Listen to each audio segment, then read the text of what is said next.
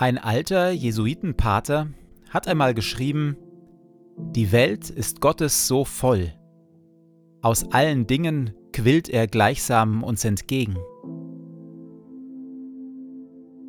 Mit Hilfe der Lebensliturgien wollen wir deshalb Gott aufspüren in dieser Welt und in unserem Leben und uns von ihm, von Gott, Rhythmus und Ziel vorgeben lassen für unseren Tag. Wir befinden uns innerhalb der Serie Beten, eine Reise in die faszinierende Welt des Gebets. Heute geht es um den, zu dem wir beten, um Gott, der uns auf eine Weise liebt, die weit über alles hinausgeht, was wir uns vorstellen können.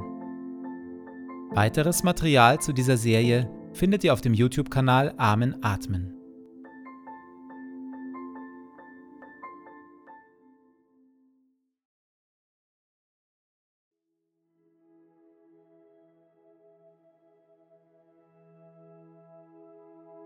Jeden Morgen ereignet sich im kleinen Ostern.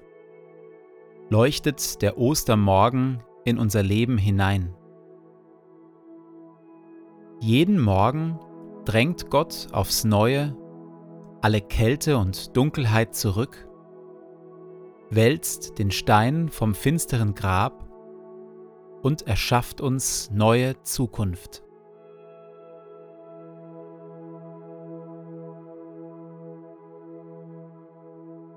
Zu Beginn meines Betens lasse ich es ruhig werden in mir.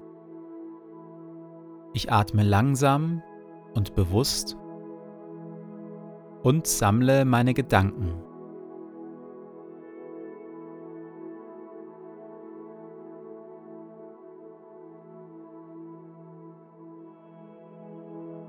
Herr, du bist hier, jetzt in diesem Moment. Und schaust mich liebevoll an.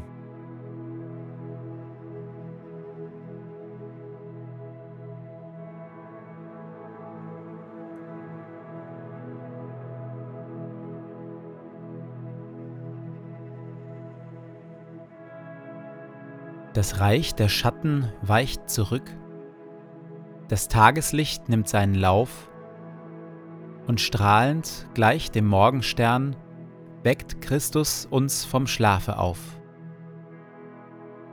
Du, Christus, bist der helle Tag, das Licht, dem unser Licht entspringt, Gott, der mit seiner Allmacht Kraft die tote Welt zum Leben bringt.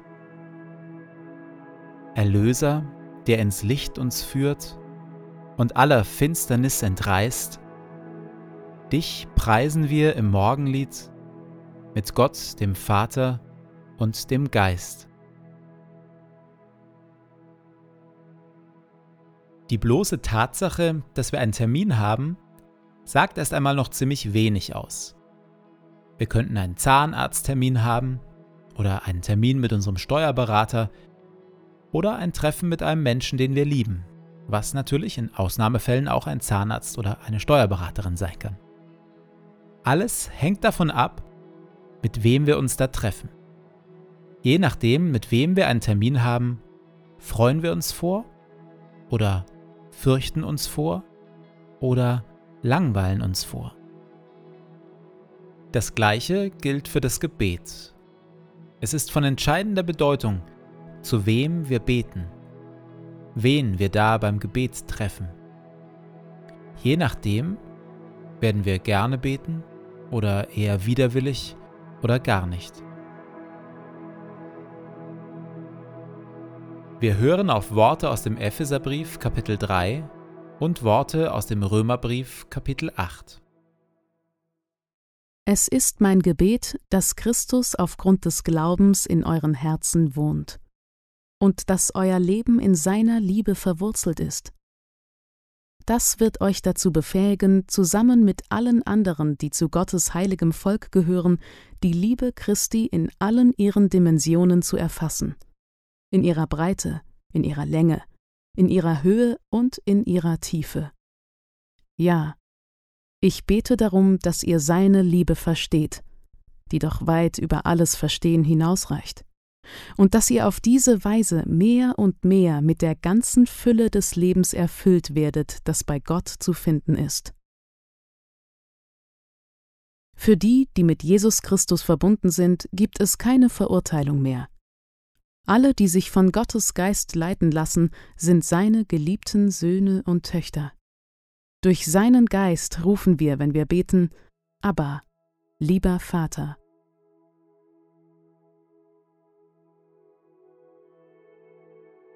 Jesus beginnt sein großes Modellgebet mit den Worten Vater unser im Himmel. Jesus will also, dass wir uns zu Beginn von jedem einzelnen Gebet neu klar werden, zu wem wir da eigentlich beten. Und zu wem beten wir? Wir beten zu Gott, dem Vater, zu dem, der uns aus dem Nichts ins Leben geliebt hat zu dem, der uns Tag und Nacht mit offenen Armen und einem Leuchten im Gesicht erwartet, zu dem, der in Jesus Mensch geworden ist, der liebevollste Mensch, der je über diese Erde gegangen ist. Wir beten zu Gott, unserem liebenden Vater, der zu jeder Zeit ein tiefes, lebendiges Interesse an dem hat, was wir denken und fühlen und sind selbst wenn das manchmal nicht so besonders spannend oder auch nicht besonders vorzeigbar ist. In der Stille sage ich Gott, was für ein inneres Bild ich von ihm habe.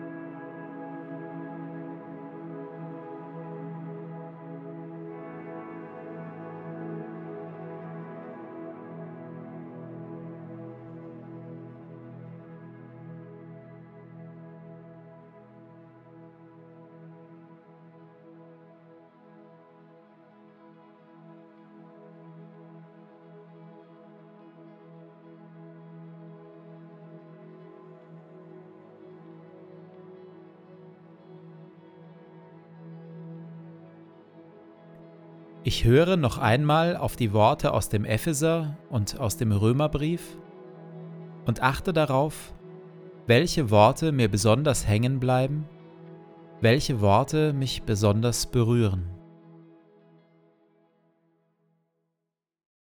Es ist mein Gebet, dass Christus aufgrund des Glaubens in euren Herzen wohnt und dass euer Leben in seiner Liebe verwurzelt ist das wird euch dazu befähigen, zusammen mit allen anderen, die zu Gottes heiligem Volk gehören, die Liebe Christi in allen ihren Dimensionen zu erfassen.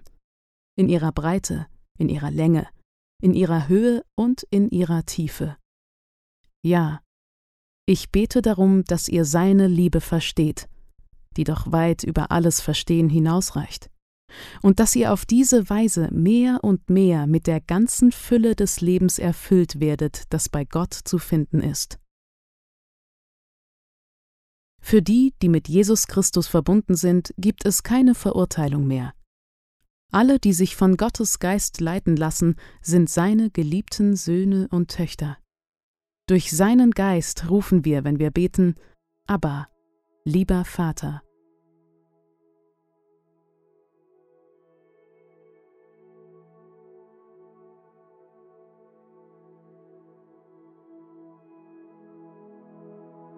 Was würde sich ändern, wenn ich von nun an vor jedem Gebet diese Worte auf mich wirken lassen würde?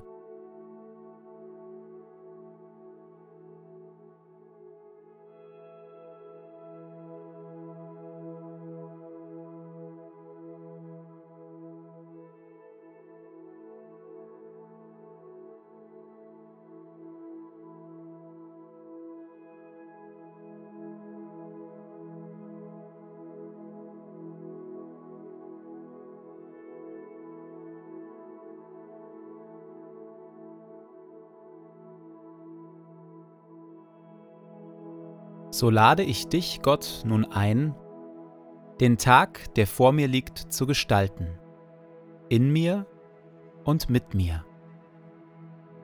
O Heiliger Geist, komm in mein Leben und erfülle mich.